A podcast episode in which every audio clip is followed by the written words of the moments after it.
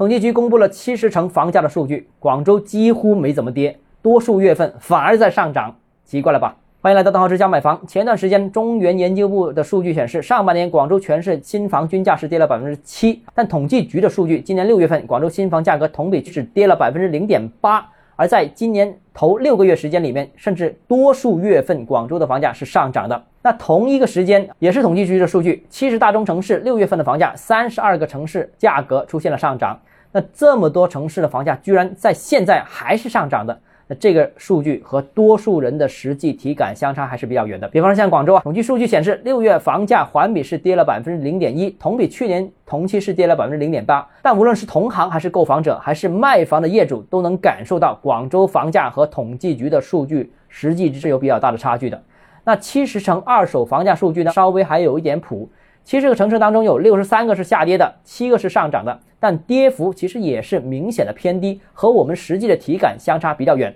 就我有限的了解啊，影响统计数据可能有以下几个原因。首先，第一个啊，限价政策对统计结果产生了影响；第二个是统计口径的问题，比如说之前刻意限制高价房源签约；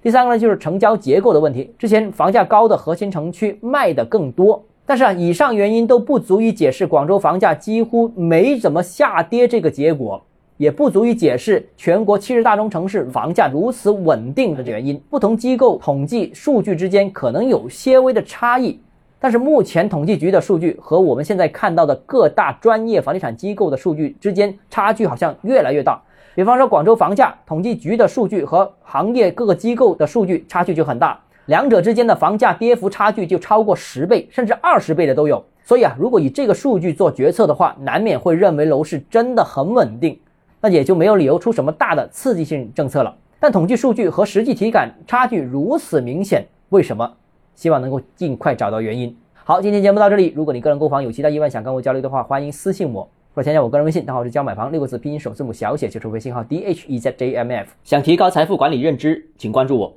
也欢迎评论、点赞、转发。